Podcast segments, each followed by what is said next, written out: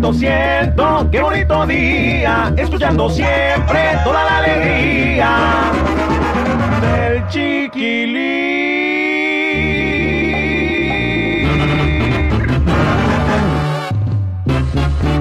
¿Quieres divertirte? Escucha en la radio para que no pares de reír al chiquilín.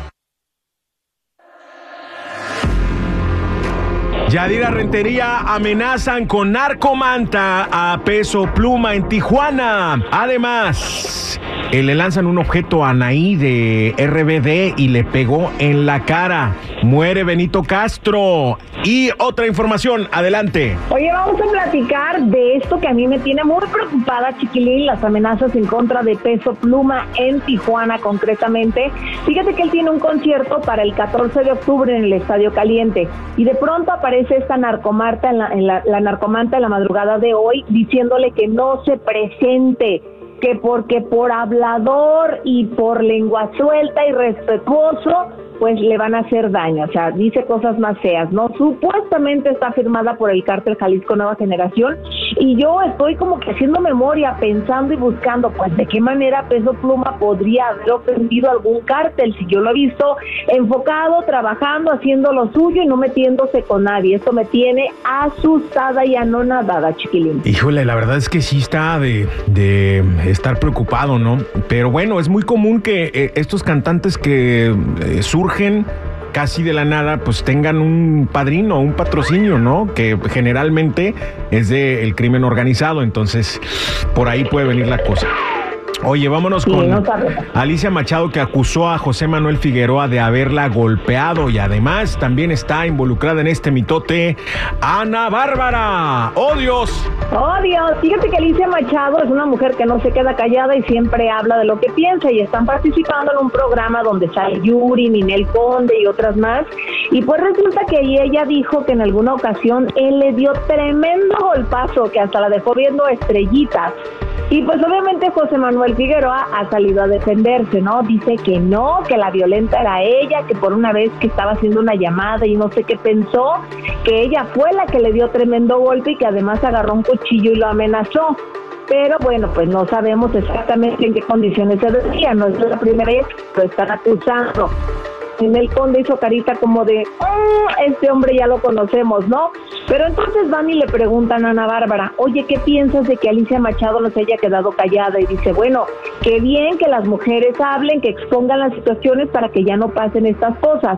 Cuando le preguntan justamente a Ana Bárbara si ella vivió algún hecho violento con él, no lo negó en ningún momento, pero por ahí se dice que fuera de la entrevista ella dijo que él debería de estar temblando si ella se atreve a hablar chiquilín. ¡Ay, qué bello! Así te va a ir José Manuel Figueroa. Híjole, me pregunto cómo le estará yendo a mi, a mi amiga Marie Claire ahorita que está en relación con él. Voy a preguntarle.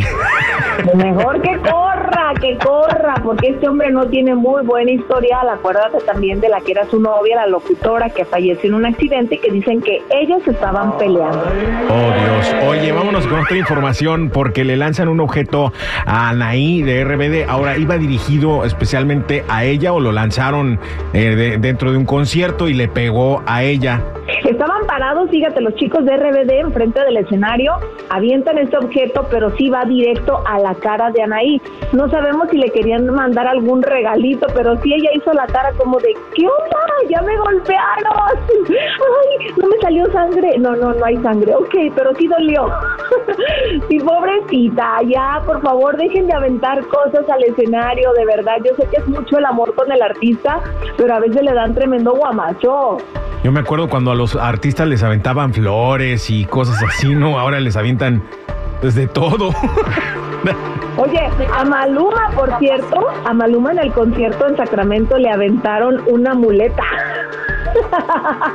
y yo así de, uff, vi a la chava cuando entró al concierto, fíjate, y dije, ay, pobrecita, no, pues ni tan pobrecita, porque para aventarle la muleta, lo bueno que no le pegó. Afortunadamente tiene buenos reflejos y la cachó. Oye, ya por último, muere Benito Castro. Eh, tengo entendido que estaban en, en medio de una gira, ¿no? De los cuatro haces con eh, Luis de Alba y este y quién más. No recuerdo con quién más estaba, pero fíjate que esta muerte ha sido muy inesperada. De hecho, su familia pues todavía está, que no lo creen, no lo entienden. Tuvo una caída en su casa y de ahí se generó una visita al hospital que se fue deteriorando su salud y lamentablemente pierde la vida.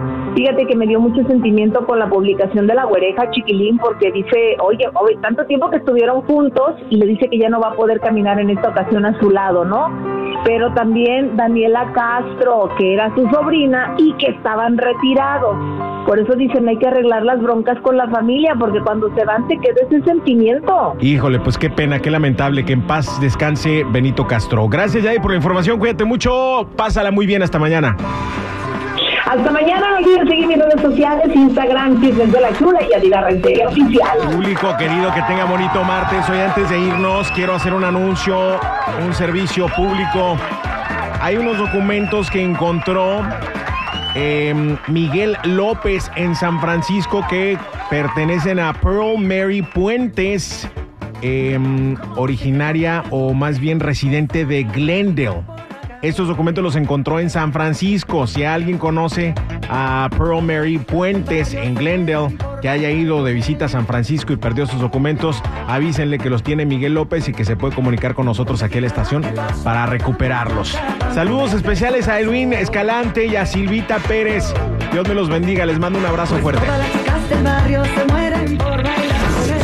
Ay, qué rico huele.